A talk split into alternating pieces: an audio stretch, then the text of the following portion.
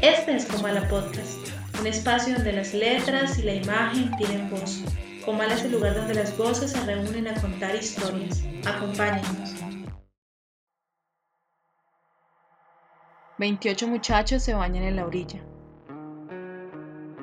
28 muchachos. Y todos tan cariñosos. 28 años de vida femenil y todos tan solos. Ella es dueña de la bonita casa que se alza sobre la ribera. Se oculta elegante y ricamente vestida tras las persianas.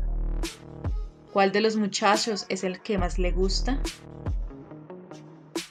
Ah, el más feucho es el que parece más bello.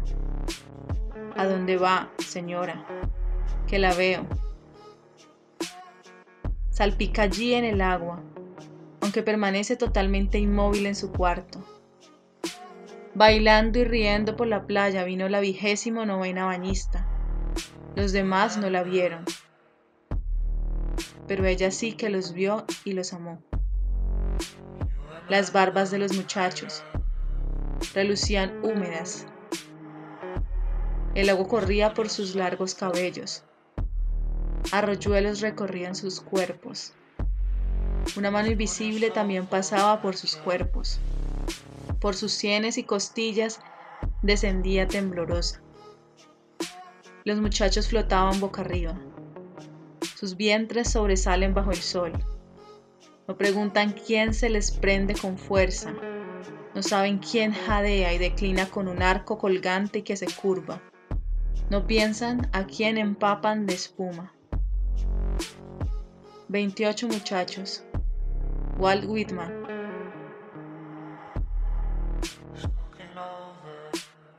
Vas a recibirme en tu boca.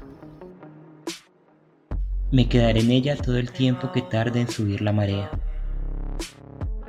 Durante ese tiempo, para impedir que hables, distraídamente te explicaré el mecanismo de las mareas Tú estarás muy atenta a la vez a lo que pasa en tu boca, a lo que pasa en el mar, a mi deseo. Y a las 14.11 en punto, con toda exactitud, cuando el mar esté rigurosamente en su punto más alto, me derramaré en tu boca. La marea, André Pierre de Mandriarche.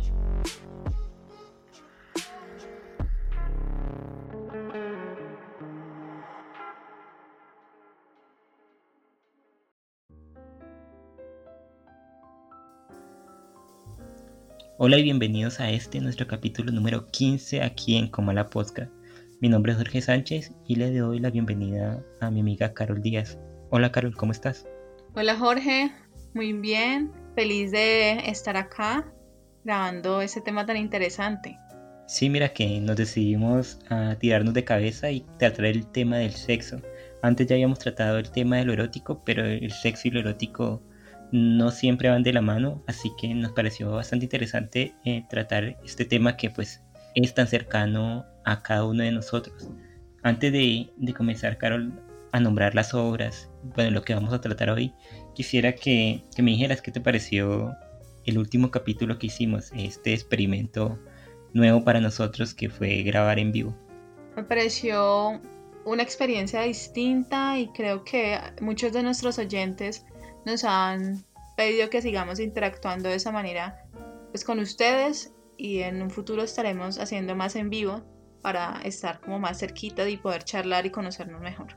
Claro, y de esta manera invitamos a todos los que nos escuchan a que estén pendientes de nuestras redes sociales donde avisaremos cuándo eh, serán los nuevos en vivo. Tenemos pensados nuevos programas para realizar, así que el 2021 y este fin de año también traerán muchas sorpresas aquí en Como la Podcast. Ahora sí, Carol, ¿podrías decirnos cuáles son las obras que vamos a tratar hoy? En la literatura vamos a analizar La chica más guapa de la ciudad, un cuento escrito por Bukowski, y Carmen 16 por Catulo, es un poema. En la sesión de cine analizaremos Shame, dirigida por Steve McQueen, y Ojos Bien Cerrados, dirigida por Stanley Kubrick. ¿Qué te parece si, si comenzamos? Comencemos. Poesía, cuentos, novela, cómic. Todo está aquí en Comana Podcast. Como dijo Carol, para la parte de literatura traemos dos obras literarias bastante interesantes. El primero de ellos es un cuento llamado La mujer más hermosa de la ciudad o La chica más hermosa de la ciudad de Charles Bukowski. Y Carol nos trae el poema de Cátulo que se llama Carmen 16.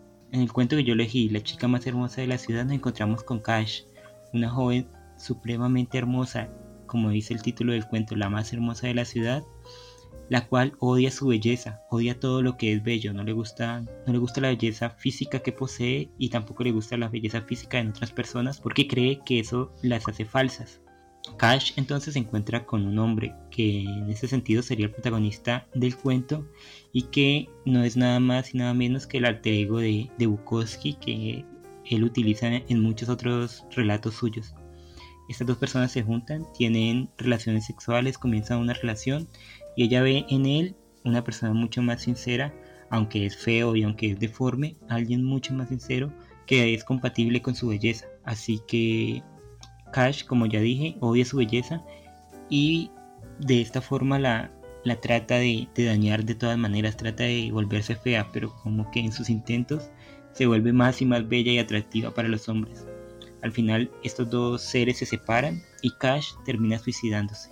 Este es el cuento La mujer más hermosa de la ciudad y Carol nos va a hablar del poema que ella eligió. El poema que yo elegí se llama Carmen 16, está escrito por Cátulo. Él es un poeta griego, es uno de los poemas eh, más antiguos y más obscenos y directos. Nos habla de el poeta que le escribe a Aurelio y a Furio, dos poetas que ya son mayores de edad y aún así siguen buscando el amor de Cátulo en una época donde el homosexualismo más allá de, una, de un rol de profesor y estudiante y de un rol de profesor y ya hombres mayores de edad no era bien visto. Entonces, a través del sexo, Cátulo busca vengarse al saber que estos dos hombres han dejado el descubierto ese deseo que todavía está vivo en el narrador del poema. ¿Qué te parece, Carol, si para complementar tu resumen leo el poema? Me parece genial, además, pues como vimos habla sobre una relación homosexual y la voz de un hombre sería maravilloso. Dale. El poema dice así. Yo os follaré el culo y me correré en vuestra boca. Aurelio come pollas y Furio el maricón. Que a mí por mis versos me consideréis pasiva porque son tiernos y delicados.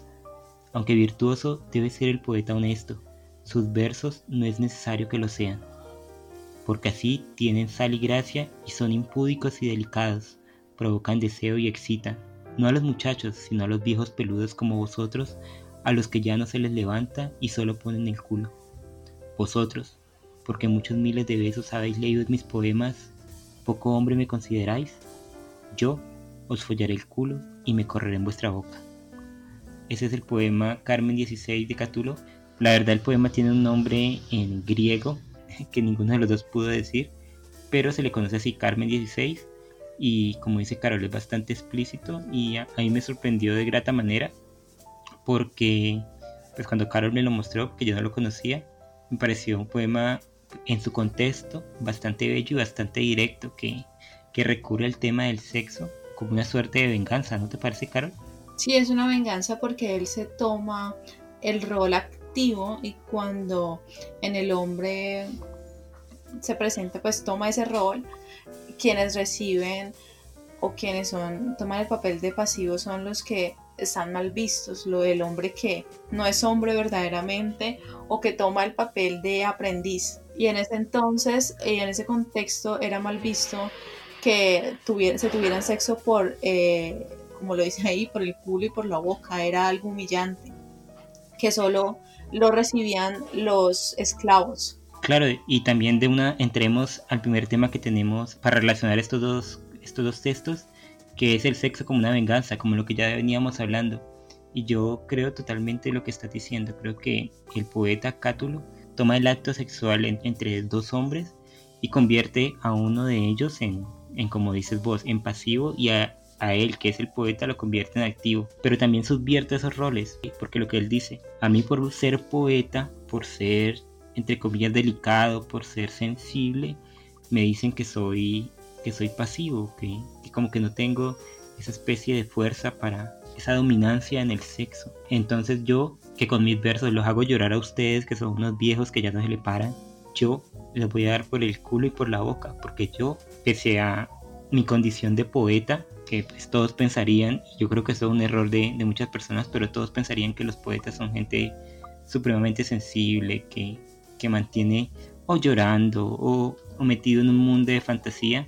Y yo creo que eso es un, eso es un error, porque como dice Cátulo, no, realmente lo que yo soy es fuego, lo que yo soy es pasión y se lo puedo demostrar no solo con mi poesía, no solo haciéndolos llorar, sino eh, físicamente, dándoles por todas partes. ¿No te parece, Carol? Claro, y además él se da cuenta que sus versos y al tener ese papel tan importante como escritor, le está dando a todo el mundo porque él es capaz de hacerlo, él tiene ese talento para la escritura y él tiene ese talento para mostrarse como una autoridad. Entonces el propósito es de humillar y de castigar. El propósito también es de ver que él tiene ese rol activo de imponer sobre. Claro, y eso también lo vemos en el cuento La mujer más bella de la ciudad de Bukowski, donde el, el rol, ese rol que tú dices activo lo tiene Cass, que es la mujer más bella de, de todas, porque ella, ella se sabe bella, pero odia ese, esa, belleza. Odia tanto esa belleza que se mete con cualquier persona, con, los, con las personas más feas que encuentra en la ciudad se mete. Y cuando digo se mete, quiere decir que se acuesta con ellos. Y entrega su cuerpo, que es hermoso, como lo escribe Bukowski, es, es supremamente precioso. Lo entrega a ese tipo de personas que, para bien o para mal, no, no saben valorarlas.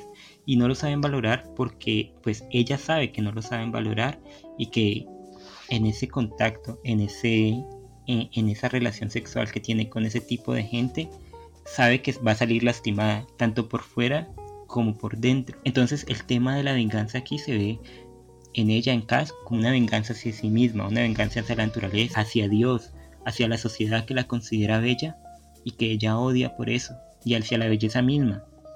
El sexo ella lo utiliza como, si bien como una cadena, el cual une, la une con los hombres, con estos hombres horribles, también lo utiliza como una navaja que le produce heridas. Y esto es muy distinto porque eh, en el cuento ella también se produce heridas para dañar esa belleza. Y como decía en el resumen, parece que esto la, la hace mucho más bella. Así que ella anda en un ciclo sin fin en el cual busca hacer, busca dejar la belleza atrás, busca que la quieran por sí misma, pero no puede. Y por eso cuando se encuentra con, con el personaje de, de, Bukowski, digamos, para resumir las cosas, siente una atracción tan grande hacia él porque él la ve más allá de la belleza, más allá de, de lo sexual. Él se acuesta con ella y todo, pero después de eso, después de, de acostarse con ella, la quiere a pesar de todos sus problemas, a pesar de la fealdad que lleva sobre sí. Entonces me parece muy interesante este tema aquí del sexo como venganza hacia uno mismo. Pero el sexo también es la atracción hacia lo que ella no posee, que es la fealdad. Ella se sabe bella y sabe que esa belleza de cierta manera también es una carga.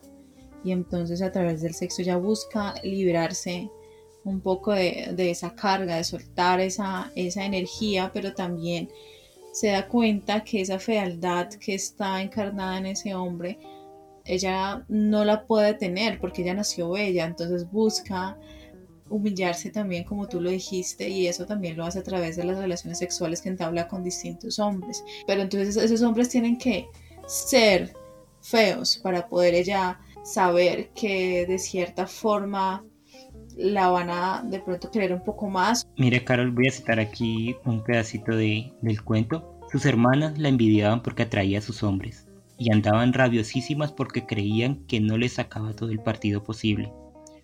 Tenía la costumbre de ser buena y amable con los feos. Los hombres considerados guapos le repugnaban. No tienen agallas, decía. No tienen nervio, confían siempre en sus orejitas perfectas y en sus narices torneadas. Todo fachada y nada dentro. tenía un carácter rayando la locura, un carácter que algunos calificaban de locura.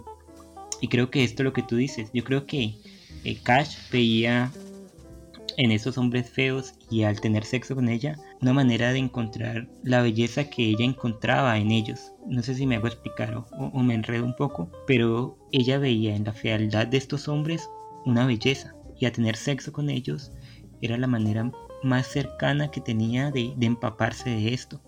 Ella creía que solo, única verdaderamente se podía encontrar la belleza cuando no se poseía. Esto parece una contradicción, pero, pero pues quiero explicarlo un poquito más, porque cuando tú tienes todo, no aprecias lo que, lo que es lo que es conseguir las cosas. Y como ella nació bella y siempre ha sido bella y todo, no sabe lo que realmente es ser más allá de, de esa visión que tienen las personas de, pues, de su físico. Entonces, por eso creo yo que buscaba acostarse con hombres más feos, acostarse con, con las personas que podían hacerle daño, dañarse ella misma su cuerpo. Y, creo que esta, esta especie de venganza que, que, ella trata de hacer sobre sí, también la, la vemos en, el poema de Cátulo, donde el cuerpo se convierte en ese vehículo de la venganza. Y una venganza hacia los otros, pero también hacia uno mismo una venganza que daña, pero que también intenta encontrar ese, esa parte, no sé, ese paraíso, ese paraíso perdido que, muchas personas no pueden, como, como Cash y, como Cátulo. Entonces, entonces me parece supremamente interesante el tratamiento que le dan al sexo en, este, en estos dos textos. Sí, es una venganza contextual y el hecho de entablar una relación sexual no solamente pues podemos saber que en una relación sexual se desnuda solamente el cuerpo, sino también de cierta manera el alma, quién es realmente. Se muestra que es un hombre que le gusta a otro hombre y que disfruta de ello. Se muestra que es una mujer que disfruta de, un hombre por el simple hecho de ser hombre, no, no porque este, este otro personaje se sabe hermoso y se sabe eh, con el deseo de mostrarse ante los demás como si fuera una especie de objeto que hay que admirar. Ella también quiere entablar esa relación sexual con, este, estos otros personajes y, que ellos, esos otros personajes reconozcan que ella también es humana como ellos, que ella también sufre por esa carga que es la belleza, que ellos al contrario sufren por esa carga que es la fealdad. Y esto nos da paso a introducir el segundo tema que tenemos para estos dos textos, que es el sexo más allá de los sentimientos. Y es que, Carol, eh, usualmente, usualmente quiero decir, no, no, estoy hablando que, que, sea así, pero usualmente se considera al sexo como, como un agregado de los sentimientos, como que, porque también, además de llamarse sexo, también lo conocen como hacer el amor, por ejemplo. Entonces, eh, siempre se ha considerado o tenemos esta, esta visión de que, va, que el sexo o el buen sexo va acompañado de, de sentimientos. Es una visión muy romántica, ¿no te parece? Eso de llamar a ser el amor es como muy idealista, como no poco realista para lo que en realidad es. Yo no sé si poco realista porque yo tengo un, un, problema ahí con, con, cuando dicen lo romántico y todo eso porque eh, creo que, hemos abandonado esta parte de lo romántico para volvernos un poco más cínico en, el terreno de los sentimientos. Pero bueno, ese no es el tema. Lo que yo diría es que pues hacer el amor es un término que a mí, al menos a mí me parece bien en el contexto de una pareja, en el contexto de, una relación amorosa o, de un casamiento o, ese tipo de, relaciones. Y llamarlo sexo, follar, eh, coger o como, como quieran decirle, fuera de eso, mm, pues también me parece bien. No, tú no vas a encontrar un tipo en un bar y te vas a ir a, acostarte con él y vas a decir, no, ayer hice el amor con un tipo. No, vas a decir, pues me acosté con el man y, punto. Creo que son solo categorías que están ahí, que se usan y, listo. No me parecen ni buenas ni malas. Pensando un poco en lo que dijo Octavio Paz al tratarnos de definir qué era el sexo, nos podemos pues regresar a, a ese texto de la llama doble en donde nos dice que el sexo establece una ruptura, una ruptura absurda de la realidad.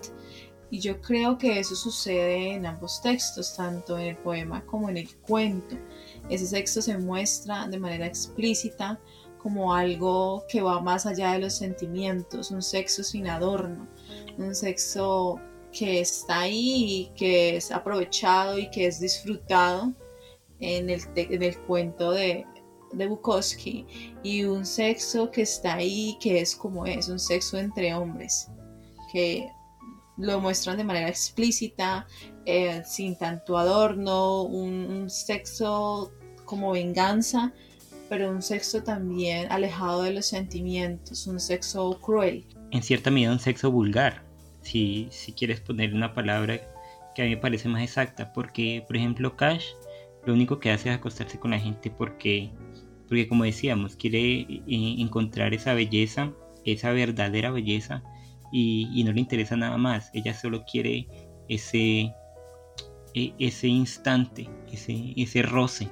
si se puede decir, eh, con la otra persona, con, ese otro ser que, no es nada bello y que no es nada atractivo y como para, como para tocar, si bien ella no puede estar en ese paraíso que, que idealiza, al menos para tocar por un instante ese poquito de, de, belleza que ella realmente quiere. Y claro, abandona todos los sentimientos. Por eso cuando se encuentra con el, con, el otro protagonista, con, con Bukowski, eh, no puede estar con él realmente. O, le, le, resulta bastante complicado estar con él porque ya involucra los sentimientos. Y cuando y vos has de saber y los que nos escuchan han de saber y cuando se involucran los sentimientos el sexo si bien no pasa a un segundo plano, sino sí, sí deja de ser lo, principal en una relación. Entonces ya ella no puede estar en contacto con eso que tanto le gusta. Por eso al final de, al final de cuentas se, abandonan ambos, se dejan, se dejan de ver y, bueno pues pasa lo que pasa al final. Y también aquí en el poema de Carmen, en el poema Carmen 16 de Cátulo, eh, se ve como él abandona este, los sentimientos y, y este, como decía, este, este, esta mirada romántica que se tiene del sexo y lo lleva solamente a la lujuria, y no la lujuria placentera, si quieres llamarlo así, sino a una lujuria incluso perversa, como decíamos en el, tema anterior, a una lujuria que lleva a la venganza, que lo único que busca es penetrar por todas partes, y este penetrar es como, como una daga que, que quiere matar a las otras dos personas, como que te apuñalo y de cierta manera eh, te hago mío. Que quiere crear una herida. Exactamente, esa es una mejor forma de decirlo, quiere crear una herida. Sí, en ambos textos se ve esa herida. En el cuento de Bukowski, cuando ella se corta el cuello, no es más que una, como una imagen muy explícita también de esa penetración, se puede decir y lógicamente en el poema se muestra cómo esa penetración está alejado de lo romántico, está alejado del ideal del amor y se presenta de forma explícita y sin, ninguna máscara. Es el sexo y el placer por el placer. No más por ambos, no en el sentido del disfrute de ambos, sino el disfrute de uno solo al saber que posee el poder sobre el otro cuerpo. Y aquí te pregunto, Carol, ¿a ti te parece que ese abandono de los sentimientos en estos dos textos y quizás en la vida en general es algo bueno? Yo creo que cuando se tiene claro qué se quiere, el establecer una relación sexual con otra persona, eh, lejos de ese idealismo, está bien. Si ya nos vamos al plano de lo sentimental y queremos pues involucrar el corazón de cierta manera y los sentimientos, pues el sexo se convierte en un vehículo para demostrar eh, ese amor, no ese desenfreno total que es tan real cuando, cuando se quiere solamente el disfrute y el gozo del otro por simplemente eso. Pero a ti no te parece que estos dos personajes, tanto Cash como Cátulo, en su poema, al mostrar este, este poder que tienen sobre los demás o que han tenido sobre los demás, ¿se hacen daño ellos también? Claro, no en vano eh, Cátulo lo escribe porque se siente herido, porque sabe que ese que esa oposición de, de hombres está viendo afectada por los comentarios de las demás personas en ese contexto y con claridad la personaje de tu cuento se hace daño y por ende pues toma el suicidio como una opción. Claro, y es como si el sexo se convirtiera, como tú decías muy acertadamente, en una herida que no deja, que no los deja vivir, que a la larga simplemente es un sucedáneo que está ocultando algo mucho más profundo y que terminará de una u otra manera acabando con ellos. Películas, series, cortometrajes, videos musicales, todo está aquí en la Podcast. Como lo dijimos al inicio del programa, Jorge decidió tomar la película Shem de Steve McQueen y mi persona decidió analizar la película Ojos bien cerrados dirigida por Stanley Kubrick. En esta obra nos habla de William, un médico que vive en New York, un médico que tiene mucha fama en la ciudad y está casado con una mujer que es preciosa, tiene una hija y ama su trabajo. Después de haber asistido a una fiesta con su esposa Alice, esta después de haber bailado con un hombre supremamente encantador y este haberle propuesto subir a tener sexo en uno de los cuartos y a ella también de haberse enterado de que él está coqueteando con unas modelos a suerte de venganza cuando llegan a la casa deciden fumar un, porro. Entonces en esas sensaciones Alice le cuenta a su esposo William que ha tenido un sueño erótico donde mantenía relaciones sexuales con un marín que ellos dos conocieron hace muchísimo tiempo, pero no pasó más allá de una mirada, porque él le dice que ella jamás puede serle infiel que él, solamente confía en ella. Entonces ella le muestra que esa infidelidad sí pudo haber pasado, que esa infidelidad pudo haber existido. Entonces eh, William emprende una búsqueda por la ciudad caminando de noche y se da cuenta que en ese entorno donde él se mueve, que es un entorno donde solamente viven personas muy millonarias, hay una congregación donde a través del sexo buscan establecer como, como una especie de contacto religioso, se puede decir, donde hay un montón de orgías, donde hay un montón de, sexo eh, desenfrenado. Pero estas personas que mantienen esa congregación, que es anónima, se dan cuenta que, él que William no hace parte de la misma y empiezan a perseguirlo. Después de un tiempo, William se da cuenta que esa persecución en realidad no existe y él llega de nuevo a los brazos de Alice y pues sí, pues continúan con su vida normal. Y, está, y este es Ojos Bien Cerrados, dirigido por Stanley Kubrick. Shane es una película del año 2011 dirigida, como dijo Carol, por Steve McQueen y nos habla de la vida de Brandon. Brandon es un joven talentoso y apuesto empresario neoyorquino que es adicto al sexo. Y cuando digo adicto al sexo, quiero que quede muy claro la palabra adicto, porque muchas personas piensan que, la adicción al sexo no es una adicción real o que no, que no es tan grave como otro tipo de adicciones, como a las drogas, al alcohol, etcétera, etcétera. Pero si uno ve esta película, realmente ve lo que significa ser un adicto al sexo. Brandon está obsesionado, contrata prostitutas, en su computador. Tiene páginas pornográficas, tiene contratado servicios de, de streaming con, con, mujeres que hacen show, se masturba en el trabajo, se masturba en su casa, se masturba después de tener relaciones con cualquier mujer que se encuentra en un bar. Mejor dicho, el hombre está llevado por esta obsesión que tiene hacia el sexo. Y esto le impide tener relaciones con, con personas que están fuera de, ese ámbito en el que él mantiene sumergido. La única forma que tiene para excitarse es sabiendo que, es, que el objeto de sexual que tiene adelante es igual o peor de, de sucio que él. Él busca el sexo, pero busca un sexo sucio, un sexo que bien podemos decir asqueroso, sexo que, pues, que lo empapia a él y que está mucho más allá del placer que es casi un castigo. Ese es Shane, una película supremamente recomendada que junto a Ojos Bien Cerrados, otra película que, yo quiero mucho porque el director es uno de mis directores preferidos. Eh, nos van a ayudar para hablar acerca del sexo en el cine.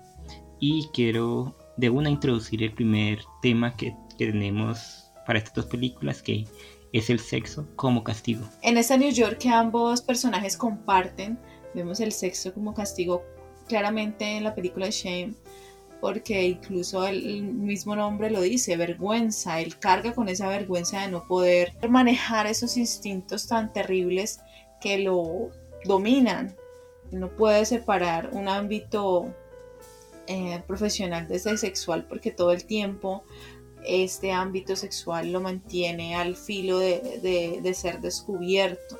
Es una carga para él es un castigo porque no puede alejarse, siempre tiene que estar constantemente como soltando esa energía que lo está consumiendo.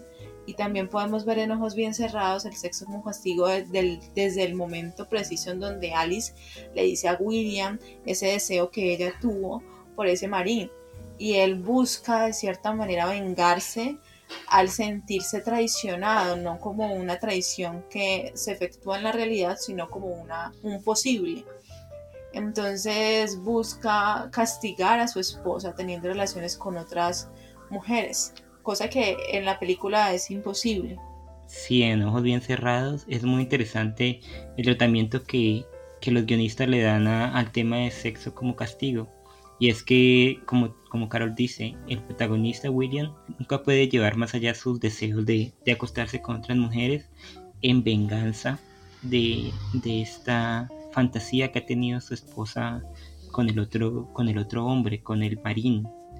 Entonces, este castigo que él busca implementar hacia ella lo lleva en una espiral supremamente surrealista por la ciudad de Nueva York, donde a la larga pues, él termina siendo castigado en, este, en esta persecución tan terrible en que la someten esta secta que, que Carol describió ah, hace un momento.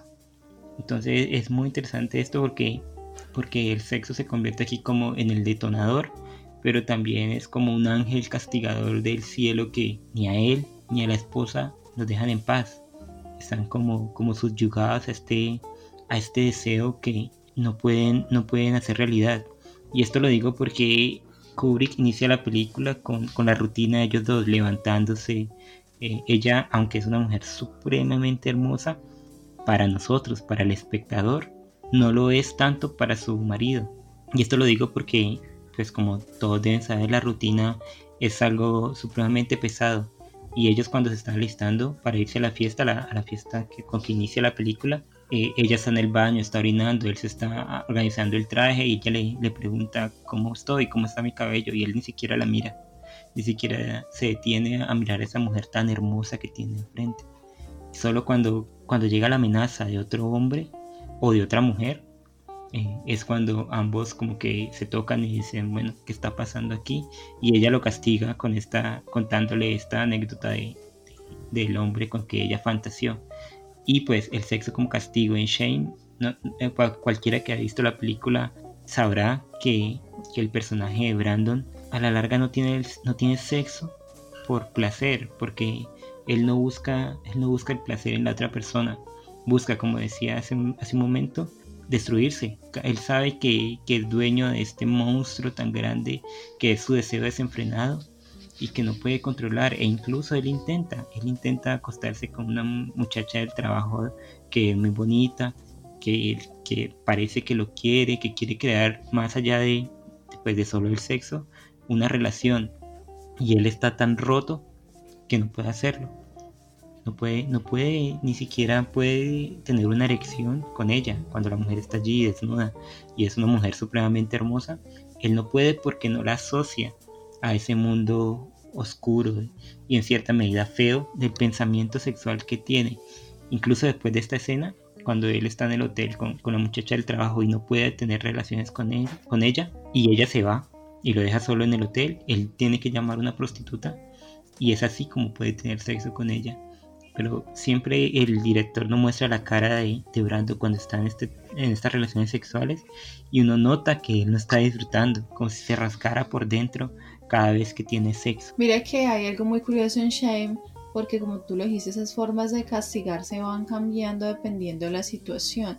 Esas escenas sexuales cambian dependiendo del tormento que, que Brandon busca evadir. Por ejemplo, cuando tiene muchas preocupaciones en el trabajo, cuando su jefe se va a dar cuenta que él carga, que él tiene un montón de porno en el computador, decide ir a masturbarse.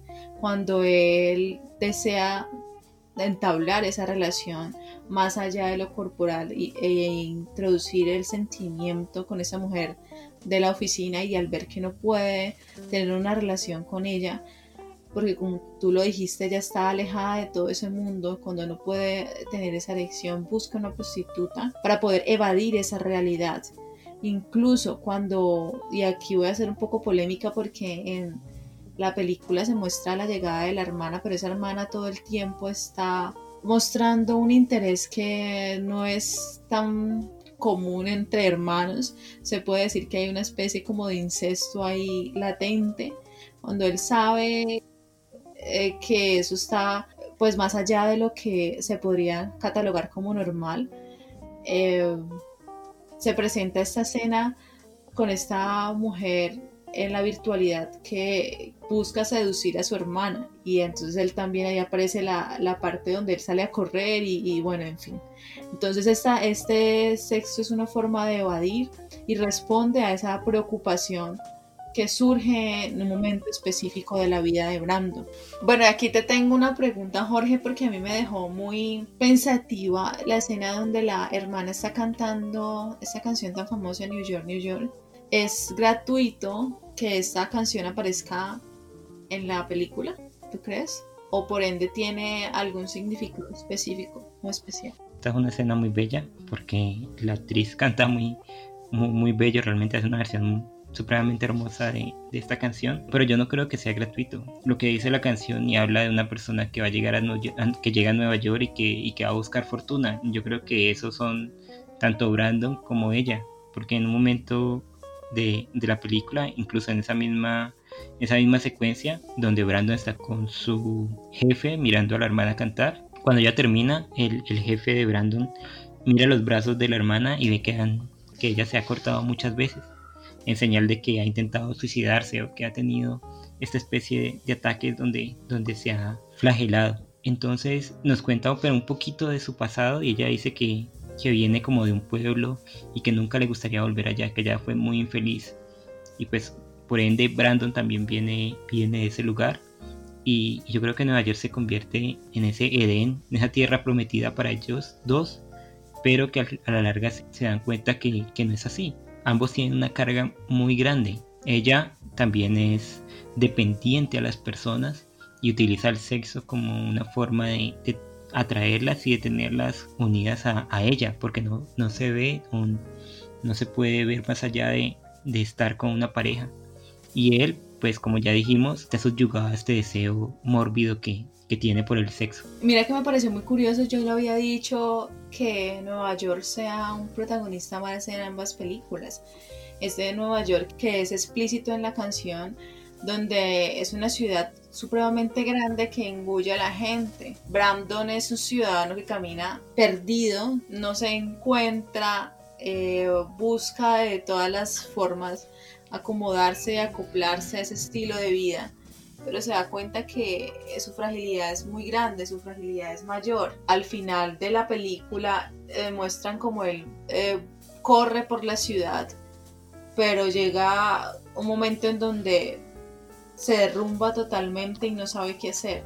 Y esa escena es una de las más dramáticas donde él llora desconsolado porque se siente incapaz de afrontar esa realidad, incapaz de contener esos deseos que como una droga lo está destruyendo. Y yo creo que ambos personajes de, ambas películas van en un descenso al corazón de las tinieblas de, Nueva York. Tanto Brando como William se ven engullidos por este monstruo que es la ciudad, por estas múltiples opciones que le da Nueva York. Tanto así que en la escena más dramática de, de la película Shane, Brando va a un sitio donde un montón de hombres se reúnen a tener sexo. Y él él, que, no es homosexual, que no es abiertamente homosexual en la película no lo muestra, tiene sexo con uno de estos hombres. Y después de tener sexo con uno de estos hombres, eh, va a la casa de dos prostitutas y se acuesta con ellas dos. Entonces vemos cómo esto, esto es un descenso a la locura en esta ciudad llena de opciones, llena de, como dice la canción, de oportunidades, pero oportunidades para qué en este sentido. Igual en Ojos Bien Cerrados, Williams, debido a esta pelea que tiene con su mujer y buscando venganza para con ella, también se, ve, se va a una espiral de locura que lo lleva casualmente a, esta fiesta, a esta orgía eh, casi religiosa, como decía Carol, en donde el sexo es como la principal, el principal tema de todo, donde el sexo es casi como una forma de hablar con, con los dioses paganos que estas personas adoran. Me llama la atención lo que tú dijiste sobre el descenso. En una ciudad como Nueva York, y no en vano, es claro que el título mismo de, de Ojos Bien Cerrados nos hace alusión a una especie de pesadilla. Y es esa misma pesadilla la que está viviendo Brandon, ¿no te parece algo muy llamativo? Claro, claro, es que por ejemplo, Ojos Bien Cerrados tiene, tiene un carácter bastante onírico, igual que si, si lo es eh, Shame. Pero ambas no, no son un sueño y una pesadilla. Una pesadilla de la cual sus protagonistas no pueden despertar hasta pasarla, pasar ese, ese infierno por el que pasan en toda la película. Y mira que aquí hay algo muy interesante porque y que, que me viene a la mente ahora mismo y es que las películas acaban y antes que acaban parece que, todo ya se hubiera resuelto. En, el caso de Ojos Bien Cerrados, la pareja parece que estuviera bien, que estuviera tratando de, solucionar sus problemas, pero ya, pero se termina con ella diciéndole a él que, lo que tienen que hacer eh, para solucionar lo que el, el, problema en que se han metido es follar, es follar, no es hablar, no es resolverlo, no buscar un especialista, no es buscar un especialista, no es resolverlo en pareja, sino follar, que yo lo veo como una suerte de máscara que también se van a poner ellos dos, como, como esta gente de, la fiesta, esta de, la secta, y que pues no va a resolver nada. E igual en Shane, cuando uno ha visto que él pasa por todo este infierno que tiene que pasar, y, y volviendo a recordarlo me provoca verme esa película otra vez, porque el final es bastante, es bueno, es, precioso porque al principio de la película nos muestran que él se encuentra con una mujer en el, en el metro de Nueva York y que quiere ligar con ella, pero pues ella se baja antes y no puede ligar con ella. Esa es la primera escena. Bueno, esa es una de las primeras secuencias de la película. Y al finalizar se encuentra con esta misma mujer que explícitamente nos muestra que, que está comprometida porque tiene un anillo en el dedo y que sin embargo no le importa eso y quiere coquetear con Brandon. Entonces nos muestran que no ha cambiado nada, que todo va a seguir igual y que este va a seguir sumergido en esta pesadilla de la que hablamos. Y aquí me parece interesante hablar del segundo tema que tenemos para estas dos películas, que es la doble moral frente al sexo.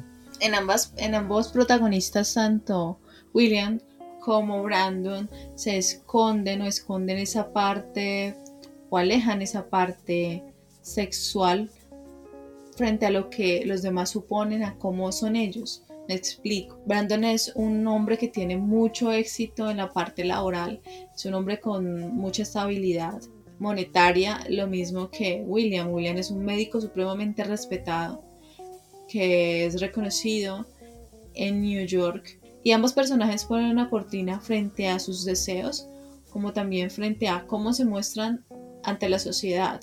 Ese sexo que lo convierte en un animal que le quita esa humanidad a Brandon es el mismo que él esconde de su hermana, es el mismo que él esconde de su jefe, porque él se sabe enfermo, se sabe que está siendo contagiado por una energía que es incapaz de controlar.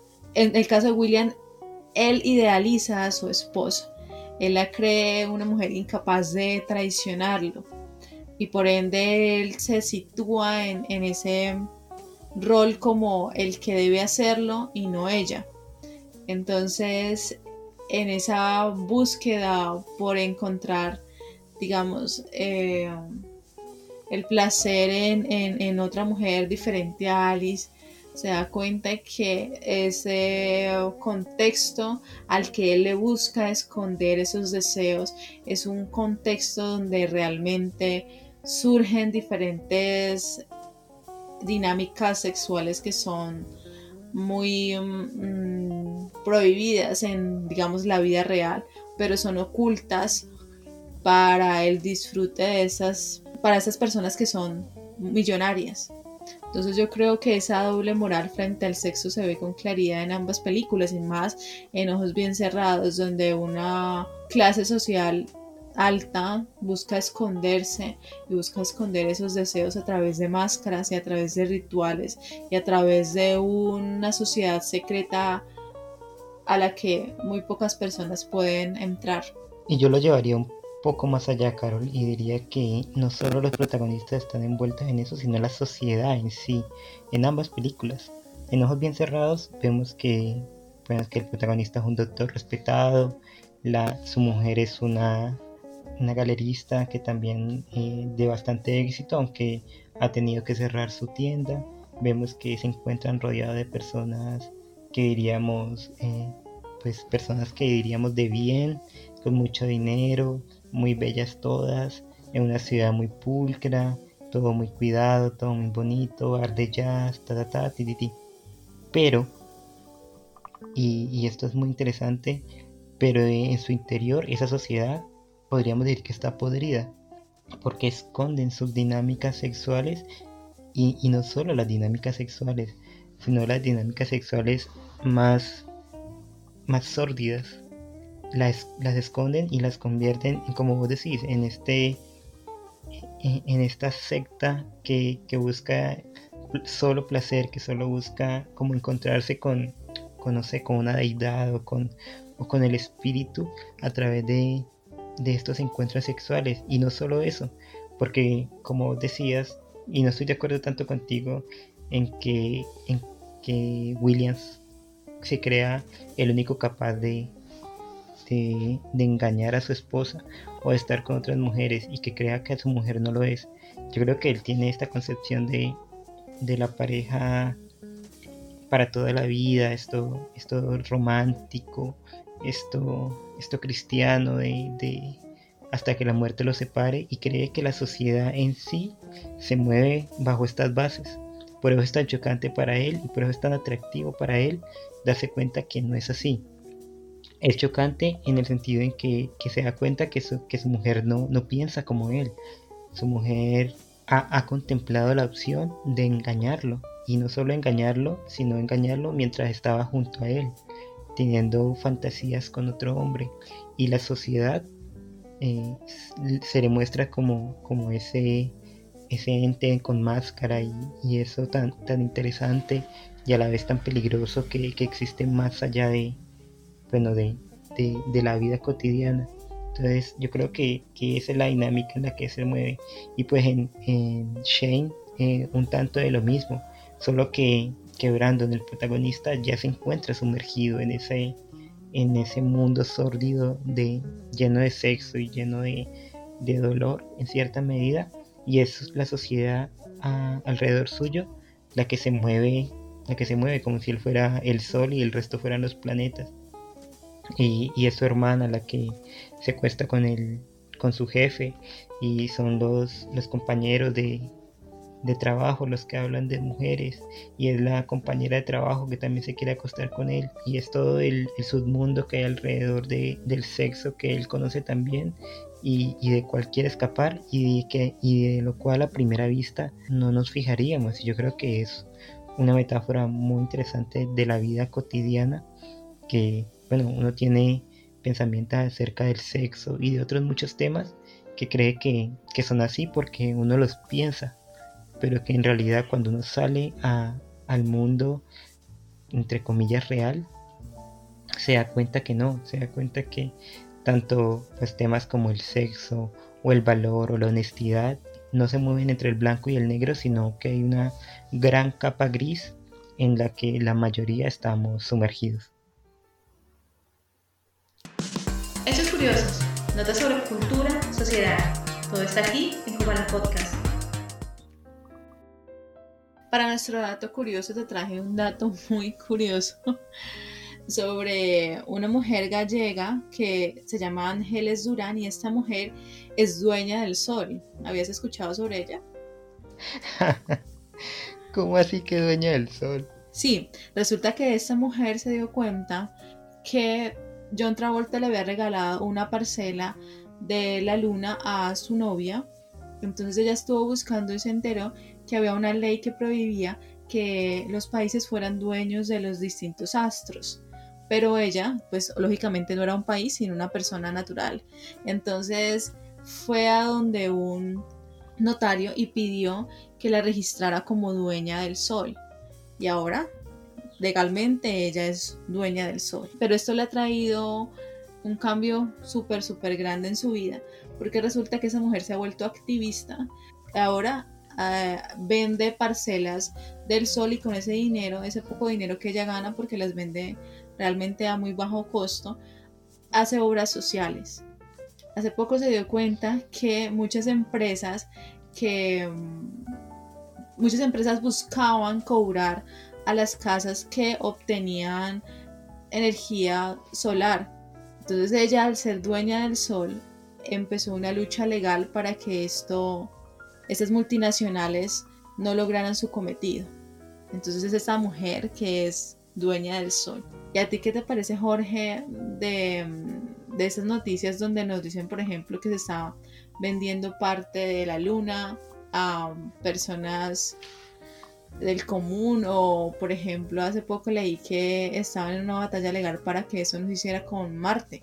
Pues se, supone que los astros o la, la luna, el sol no, no pueden ser propiedad de nadie.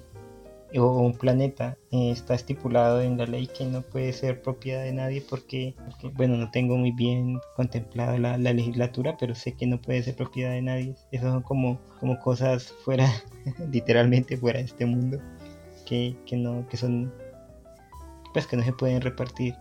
Lo que me parece muy curioso es que haya gente que realmente crea que pueda ser dueña de algo y como tú dices transforme su vida con base en esto, como, como esta señora se volvió, entre comillas, muy grandes, dueña del sol y, y, cambió su vida, se volvió activista y, yo creo que le sacó rédito a, pues, a esta locura. Lo que te iba a decir es, esta noticia es totalmente cierta porque si, si yo mañana digo, no, soy dueño de una estrella, de, de tal estrella, les vendo pedazos habrá gente que me diga, bueno, venga, le compro unos tres pedazos de esa estrella, porque entonces no veo de qué otra manera se, pues esta locura que, sí, ella, yo creo que tiene la mujer. Ella encontró un vacío legal, como dije con anterioridad, al saber que los países no podían ser dueños de astros, pero entonces ella se preguntó, yo no soy un país, soy una persona del común y, me y voy a una a, emprendo una batalla legal para ser dueña de, del sol. Y esto no me parece absurdo porque hace poco, bueno, hace poco no, hace ya bastante en realidad, eh, leí una noticia donde un señor estaba vendiendo un fantasma. Entonces tenía un tarrito eh, de vidrio y adentro pues lógicamente no había nada y, vendió ese fantasma a un precio pues considerable. ¿Y no te parece absurdo eso? Claro.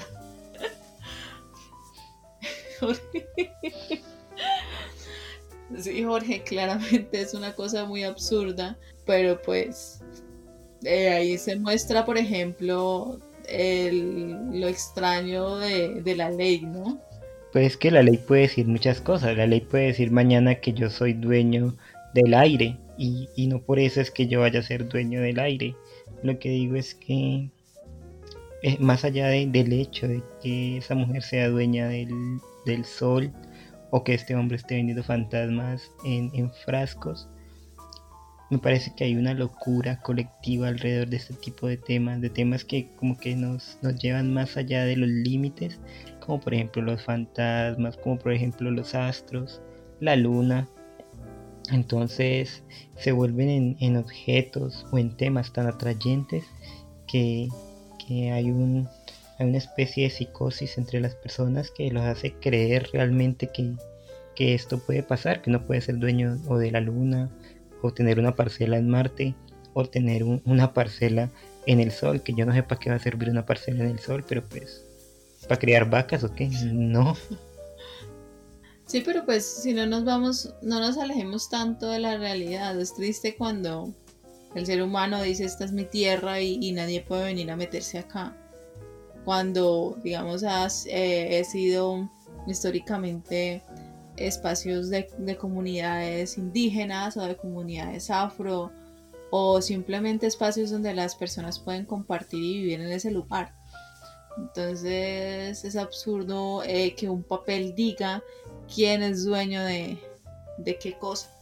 Pues que la tierra que tenemos aquí, Carol, en, en el planeta es algo tangible. Es como decir que, que, vivimos en casas, propiedades de ciertas personas y que quién nos dice que, que realmente es propiedad de esas personas. Un papel y es que hemos creado leyes para eso, para, para convivir en el, en, pues en el terreno o, o en la tierra que, que pues en la que nacimos y eso hace mucho más vivible la vida. Imagínate que todo fuera de todos y para todos, ¿cómo, cómo, habría un repartimiento de, las cosas? Y yo entiendo eso, yo entiendo lo que dices y, y en cierta medida lo, lo, comparto. Lo que no comparto es que, bueno, lo que no comparto y lo que me parece risible es que haya gente que, que se crea con la potestad de, de ser dueña de cosas intangibles como, te digo, eh, entonces yo mañana puedo sacar un papel que diga soy dueño del aire o de la luz de las estrellas o de todos los árboles del mundo.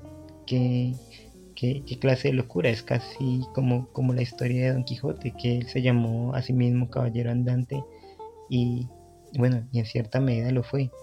Pero, pero pues puede ser que, que, que de tanto pensarlo la, realidad se transforme y, nos vuelva de esa manera. Pero lo que quiero decir es que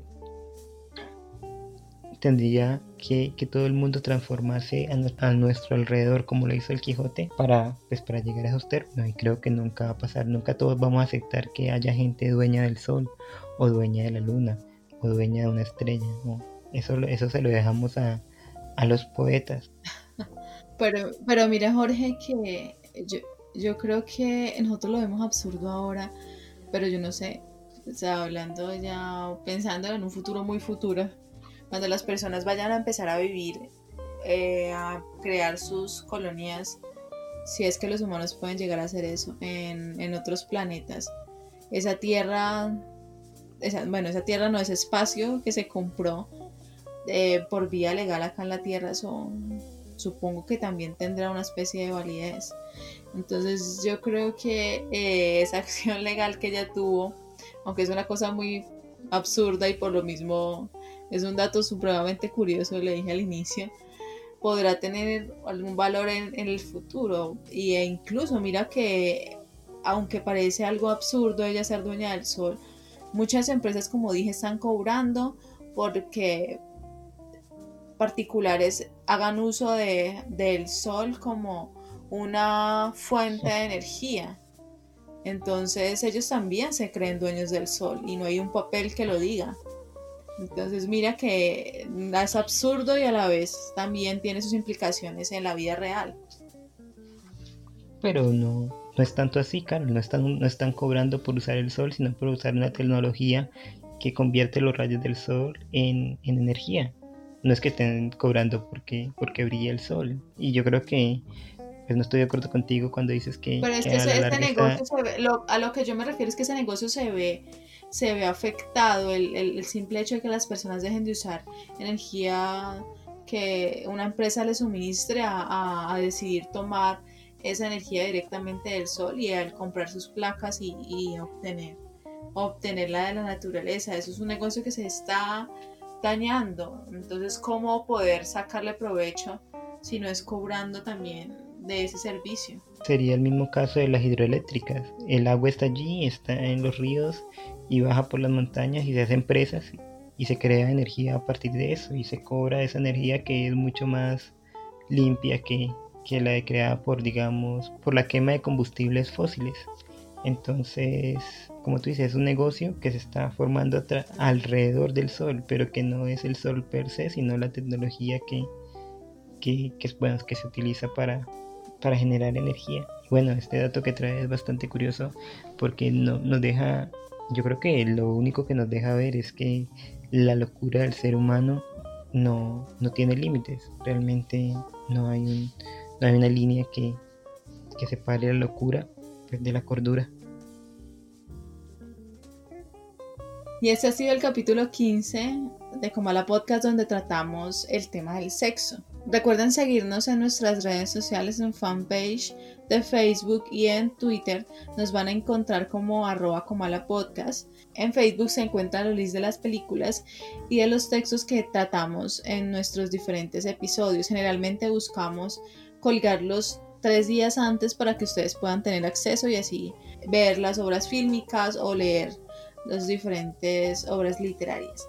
También recuerden que nos pueden seguir en Instagram también como arroba como a la podcast donde estamos subiendo constantemente información, interactuando con ustedes e informando de las distintas dinámicas que tenemos en el podcast. El siguiente programa estaremos hablando de la creación. Muchas gracias por escucharnos y hasta la próxima.